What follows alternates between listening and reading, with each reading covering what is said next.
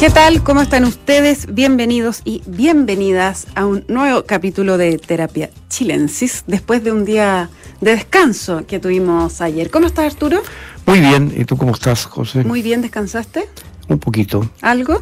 Algo. Yo no sé si nuestro panelista no Antitelman, que está con nosotros desde Londres, descansó ayer, fue feriado, no fue feriado.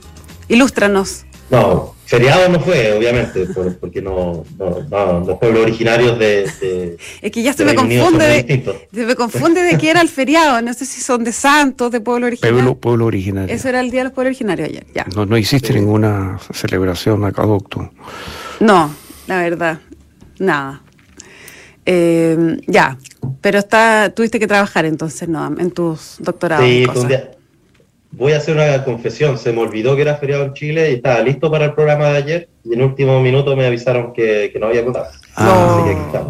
Pucha, lo lamento, lo lamento. Bueno, gracias de todas maneras por eh, estar hoy día con nosotros. El, tema del día, el escándalo de la semana, le podríamos decir. Como decía un programa de farándula, es eh, gobierno hecho a pie atrás y dejó sin efecto el gabinete Irina Caramanos, como eh, se le intentó poner, eh, cambiar el nombre, digamos, a la dirección sociocultural de la presidenta de la presidencia para terminar con el cargo de primera dama un, eh, un error bastante amateur, me parece. Pero bueno, las dejo a ustedes la interpretación. ¿Quién parte? A ver, no. yo me estaba, yo, yo me estaba acordando, yo a mí me gusta harto las series políticas. Y, uno puede reconocer el tipo de, de políticos como clasificándolo según en qué serie uno lo pondría. Y hay una serie que creo que alguna vez se la mencioné, que se llamaba Thick of It, que es una serie británica donde describe un poco la forma de funcionar del gobierno eh, desde, el, lado laborista. Y hay un personaje que es Malcolm Tucker, que, lo, que el actor que lo, que lo hace es Peter Capaldi. Es un personaje que creo que su cargo oficial es como vocero del partido, algo así. Pero básicamente se dedica a echarle la foca a todas las personas de distintas partes de la administración cada vez que se mete en una embarrada, alguna, algún error de este tipo. Y, yo creo que hace falta el, el Malcolm Tucker del gobierno. te, iba a preguntar, te iba a preguntar dónde está, justamente. Exacto, no, no. demasiado Borgen, demasiado West Wing, falta ese personaje nefasto que todos odian, que está ahí simplemente para andar echándole la foca a las personas cada vez que cometen mm. errores, porque un poquito de miedo tienen que tener siempre los asesores de mandarse esta embarrada. O sea, una embarrada como la que acabamos de ver yo supongo que alguien estará preocupándose de que si su cargo tiene futuro o no, digamos. O sea, yo esperaría que no. Sí, hay una palabra que tú acabas de usar, ¿no? Que me parece que hay que subrayar. Un poquito de miedo. Como que eso es lo que falta. Hay una cierta desfachatez, ¿no? Y esto es eso, ¿no? Esto, esto es una cierta desfachatez. Lo que se intentó hacer, lo que se pensó que iba a pasar piola, por ignorancia, por ingenuidad, pero, pero pero por una cierta, también yo diría una cierta falta de respeto, ¿no? una cierta desubicación sobre lo que es el país, sobre lo que es una sociedad. Eh, es muy sorprendente lo que ha ocurrido. Ahora rápidamente echaron atrás por el escándalo que, que eso produjo y esa reacción es rápida y merece ser también celebrada. Todos cometemos errores y lo importante es poderlos corregir rápido. Pero el hecho que se haya cometido este error eh, no puede tampoco pasar desapercibido, porque es un error eh, como de desatino demasiado grande. Además que hay, dos, dos, capas aquí. ¿eh? Una es el tema de Gabinete Irina Caramanos, cambiarle el nombre, etcétera.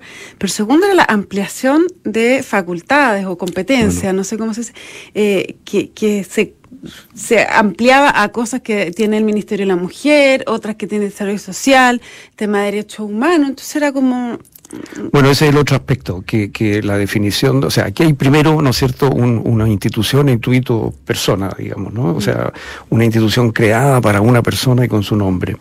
Y luego están estas facultades que son sumamente extensas y que se superponen con distintos ministerios. Entonces da la impresión de que es un gabinete como coordinador de una cantidad de políticas. Y, eso, claro, reduce el poder de los ministros, entonces, o establece una eventualidad de, conflicto con los mm. distintos ministerios. Entonces, ese es otro, otro error de concepción, ya que va más allá del nombre Gabinete Irina Caramano. Claro, claro. No, y a ver, el, gobierno y el Estado es una cosa enorme, un buque gigante, donde si uno no tiene la correa corta, se empiezan a escapar las cosas por distintos lados. Me, estaba acordando también del consejo que le dio la presidenta Bachelet al presidente Boris cuando era candidato, y, él contó que le, preguntaron qué le había aconsejado cuando hablaron, y él dijo que, se cuidara a la gente que le dice sí a todo.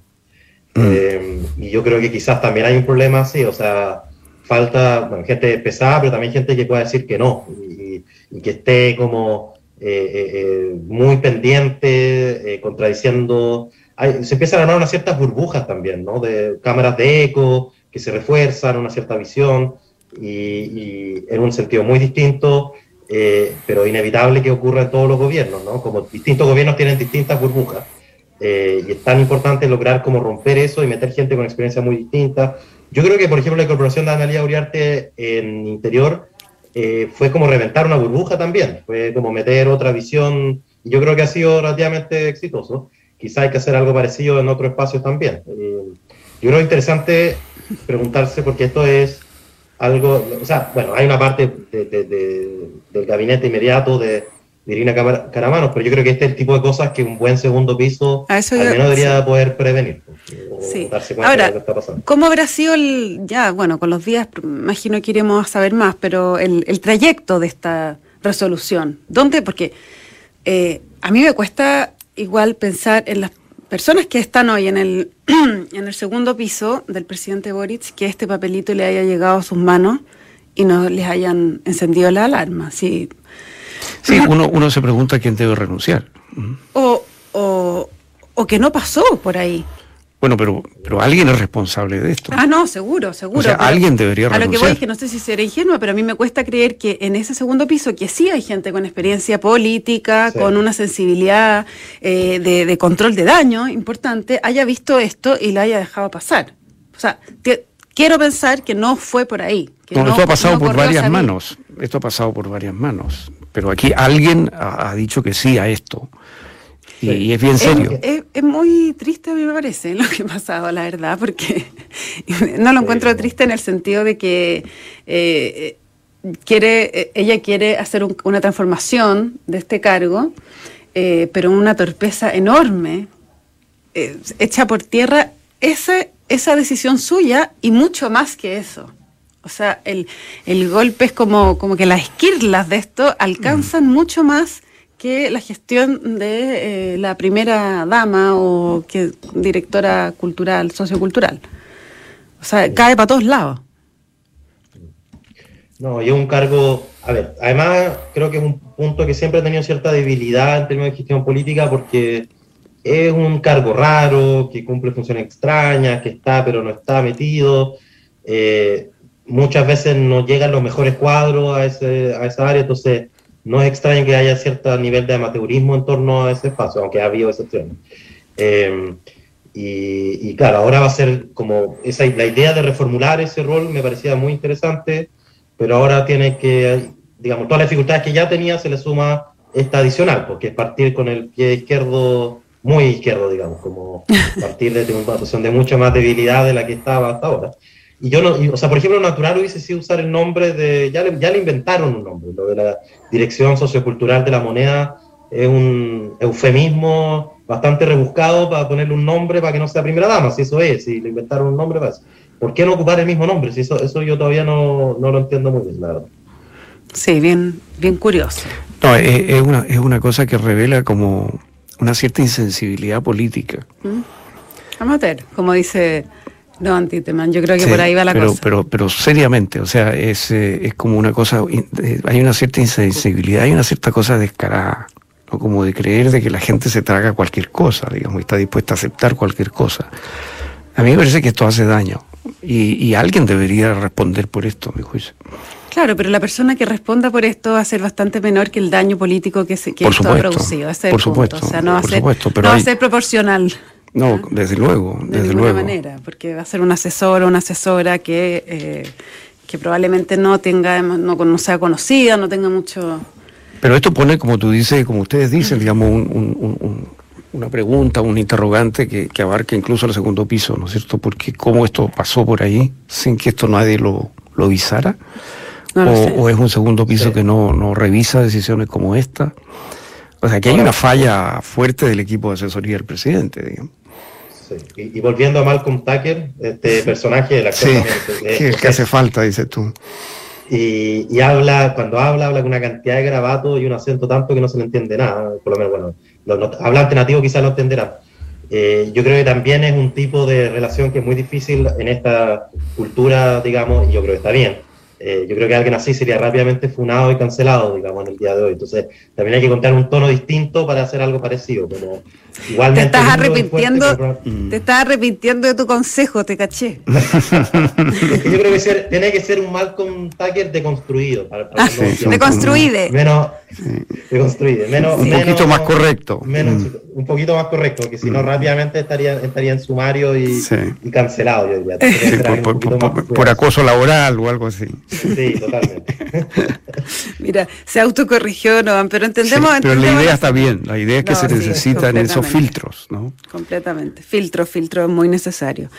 Oye, eh, ¿qué nos depara eh, el mundo proceso constituyente en esta semana? Clave porque termina. Termina el ya viernes, o sea, viernes y sábado entiendo que son eh, la ceremonia de cierre, se, se acaba todo sin expresidentes por lo pronto. Sí, bueno, lo más relevante yo creo es que se apruebe, bueno, si se aprueba o no se aprueba la propuesta de que emerge del, de armonización, del, comité de armonización, de la comisión de armonización. Y una vez hecho eso, ya prácticamente está, bueno, está todo listo. Está listo. ¿Cuándo, ¿cuándo podemos ponerle print al borrador eh, real y empezar? Porque hay tanta gente que yo creo que hay una que tiene bastante definido el voto, pero uno le pregunta y dice, no, voy a esperar el texto final. Quiero saber cuándo se imprime ese texto para poder va a estar así ir a la casa de las decisiones. no sé cuándo va a estar así compitiendo con el texto borrador que ha circulado tanto, ¿no? Claro, pero es que ese texto lo ve en la calle por todas partes. Pero ya no es, No, por eso lo va a sustituir este nuevo texto que igual supongo va a tener eh, tanto más circulación que ese, ¿no? Uno lo ve en los kioscos, lo ve en la calle. haber circulado haber circulado tanto el otro. Si, si venía con... ¿A quién se le ocurre leer un texto que ni siquiera ha pasado por... Eh, Mira, aunque, aunque, parezca, aunque parezca increíble, lo, lo, ves tú en la calle, lo ves entre gente que vende libros así pirateados. Bueno, porque los kioscos. se le ocurrió a la misma gente que pensaba eh, que lo, hablamos latamente en este programa varias veces, que pensaba que la Comisión de Armonización y de Normas Transitorias iba a ser para cambiar una coma y un punto seguido por un punto aparte. ¿O no? Había esa expectativa y ahí se, imprimió el borrador y dijeron, check, está lista esta cuestión. Lo otro que he oído yo es que la gente tiene la idea de que como la nueva constitución, digamos, si se aprueba la constitución, bueno, se va a imprimir y va a ser un texto que se va a seguir reeditando. Este texto, borrador, tiene valor porque va a desaparecer. Ah, no, bastante alambicada. es un ítem de colección. Sí, es un ítem de colección porque va a desaparecer. Este no se va a reeditar, digamos. Y después en 200 años se más. va a reeditar mil veces. 200 años más, la tercera va en un artículo que se va a llamar La Constitución que no fue. Que no fue, claro, claro. claro pero, Claro. No, pero yo me refería a algo mucho más básico, que, a ver, había toda una discusión con que si la gente que estaba leyendo el texto era más pro rechazo, pro, apruebo, y se basaba en una encuesta que decía que 10% de los chilenos habían leído el borrador, eh, mm. el borrador borrador, no sé cómo llamarlo. Mm. Primero, la posibilidad de que 10% de Chile ya se, lo, haya leído me parece casi imposible. Y es una típica pregunta con, con, un sesgo de deshabilidad social. Es como cuando a la gente le preguntan si ve programas culturales y aparece unos porcentajes enormes, pero después el rating no, no es así. Pues entonces, eh, hay harto ingenuidad en creerse que realmente pasa eso. Pero lo segundo es que era un texto que tenía problemas de redacción y, bueno, y, tuvieron hicieron no sé cuántos cambios, pasó por estilo, puntuación, coma, mayúscula, palabra. Entonces era un texto bastante, es bastante difícil de, leer. Yo hice un pequeño esfuerzo al principio y me rendí. Yo debo admitir que soy de los que no, soy, de los, soy del 90% que no lo ha leído. Que no lo ha leído. Mire, si no lo he leído, no antitermal, entonces estamos fritos.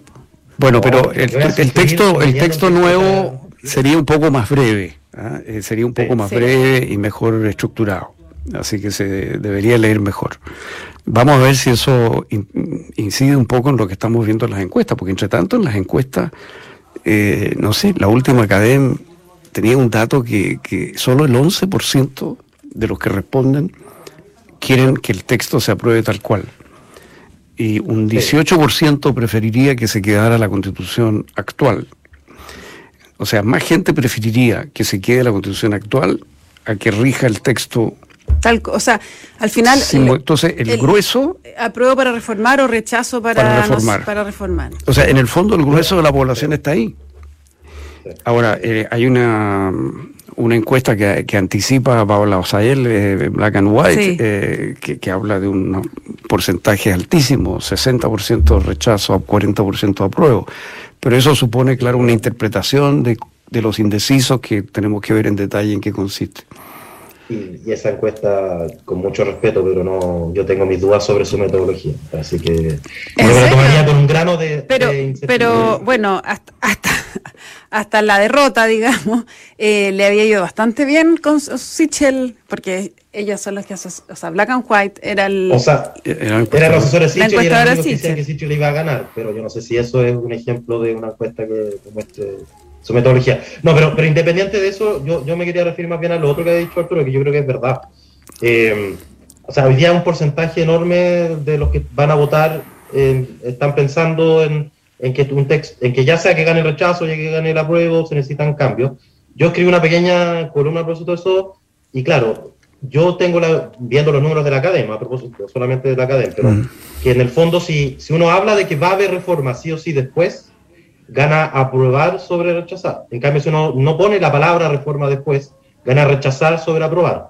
Que en mi argumento es la mayor razón para que la gente de apruebo debiese ser los primeros en hablar del día después, en vez de como dejar esa cancha abierta para que sea la gente del rechazo la que hable del día después. Eh, pero, pero me parece interesante también porque eso refleja otra cosa que ha ido pasando cada vez más, que yo creo que el foco de atención está cada vez menos en la convención, aunque igual la convención ha hecho un esfuerzo muy impresionante para dejar eh, metidas de pata hasta el último día con todo esto de la invitación de los presidentes y otras cosas más. Pero pese a eso, creo que la atención se ha ido, se está enfocando, se está desviando de allá, se está alejando, porque si efectivamente va a haber reformas después de la votación, bueno, ahí es una pregunta que va a hacer el Congreso y el, y el Ejecutivo, la moneda. O sea, en el fondo la, la, pelota se está tirando cada vez más para allá. Y vamos a ver en el fondo cómo, cómo reacciona ante, ante eso. Sí, por ejemplo, el PPD hizo un listado de reformas en la idea de aprobar para reformar, y algunas son bien sustantivas, por ejemplo, cambiar la forma que se computan los eh, escaños indígenas, pasar del mero registro a, cupos que dependan de la votación real. ¿no? Eso es un cambio bien sustantivo, por ejemplo, en ese punto, y así. Ah, varios otros no puntos. A escuchar muchas veces esto, pero yo creo que lo que hizo el PPD estuvo muy bien. Yo creo que, ¿Perdón? De verdad, no se me va a escuchar esto muchas veces en la vida, pero yo creo que lo que tuvo el PPD estuvo súper bien. Al hacer ese listado de reformas. Sí, realmente fue muy, me pareció muy sólido, me pareció una postura bien potente, me pareció por lo mismo muy, no sé, eh, eh, extraña, una reacción muy agresiva contra ellos. Hubo una, no sé, la columna de Barkian la encontré de una agresividad inentendible contra las personas, porque básicamente dice que los que aprueban para reformar en verdad quieren rechazar, pero son cobardes y no sé qué más, o sea, un objetivo bastante agresivo, mm. y está hablándole al laguismo, básicamente, además, que me pareció súper raro, una, una, agresividad inusitada, que me pareció muy, muy curiosa, de hecho la columna Matamala un poco habla de eso también. Sí. Eh, y, y, me pareció interesante... El, ¿Te refieres a la, a la, a la columna de Banqui en el Mercurio? Sí, sí. Ya. Sí, Matamala le contesta en la tercera. En la tercera. Ahora, yo tengo una duda, porque eh, la gente que, si, al final, si, si, lo que, si las encuestas tienen razón, la gran mayoría aquí eh, quiere cambiar lo que hay, cambiar la, la, vieja y cambiar la nueva, ¿ya? Reformar. Eh, independiente de la prueba y el rechazo. Ahora, la derecha ha salido a dar como ciertas pruebas pruebas concretas de su disposición a eh, modificar la constitución en caso que gane el rechazo. ¿Cierto? Ha estado abierto, ha, salido a plantear esto de bajar los, cuatro, los cuatro séptimos, todo eso son, son demostraciones eh, o sea, palpables de esta disposición a hacer este cambio constitucional en caso de ganar el rechazo. Mi pregunta es, el PPD ya está haciendo un poco lo mismo, ¿cierto? Pero el gesto grande aquí para eh, equiparar la cancha debiese venir de apruebo dignidad, más que del socialismo democrático, o, es demasiado loco lo que estoy planteando. O sea, el fondo que salir a decir, nosotros aprobamos y estamos dispuestos a reformar, como dice Noam, no seguir chuteando la idea del día después, eh, sino decir concretamente que están dispuestos, porque me mm. imagino que el nudo de la gente que no quiere aprobar para reformar es decir, ah, no, nos van a dejar amarrados a lo que hay, a la nueva constitución. A la nueva. Claro, el argumento que, está usando mucha gente es, decir, se pusieron... No confío. No confío y los quórums son muy altos. Claro. Eh, o, son, difíciles de, reformar, etcétera. Entonces, eh, ¿hasta qué punto es real aprobar para reformar o eh, para mejorar? Ese, o sea, veo ahí que falta una oferta. Yo, yo, sí, yo creo que hay dos cosas ahí, porque efectivamente sería bien potente si es que no sé si todo pro dignidad, pero que algunas personas de ahí expresen su disposición hacia alguna reforma. Pero además, con pero sí yo tengo que acotar que con cuatro séptimos, que es lo que el Quórum está pidiendo, eh, se puede hacer todos los cambios que se quiera y convocar un plebiscito para hacer los otros cambios eh, sin ningún voto de pro dignidad. De hecho, ni siquiera necesitan el, voto del, Partido Socialista. Eh, bastaría el PPD y algunos radicales y demócratas cristianos, más la derecha, para hacer todos esos cambios. Eh, yo creo que va, sería un gesto importante y si es que lo que termina ocurriendo es que, por ejemplo, gane la prueba por poco, me, a ver, yo creo que la, la, constitución, eh, sería muy rara una constitución nueva, con un cambio de paradigma de este nivel, en tantos ámbitos distintos, que no requiera algún ajuste. Me llamo, o sea, mm. creo que es completamente ingenuo creer que no, no va a haber varios ajustes sobre la marcha, y los que van a estar más interesados en ese momento de que se hagan esos ajustes, yo creo que va a ser el gobierno, porque el gobierno va a tener que implementar esta, esto, este texto y yo creo que le va a pasar constantemente que va a haber un artículo no sé dónde que tenga distintas interpretaciones, entonces va a tener que entrar a picar y cambiarlo un poco allá, un poco acá, como ocurre con toda la constitución. O sea, y, eh, eh, también la constitución del 80 tuvieron que hacer una serie de reformas que un nuevo plebiscito para hacerlo. Entonces, me parece evidente que eso va a ocurrir. Pero para los grandes cambios, porque yo creo que yo distinguiría entre ese tipo de cambios, que son ajustes que se van haciendo articulados, como los grandes cambios, que implica hacer básicamente la constitución muy distinta a la que está hoy en día, yo creo que evidentemente tiene que pasar por un plebiscito, que yo creo que es otra trampa que a veces mm. creo que es injusto, porque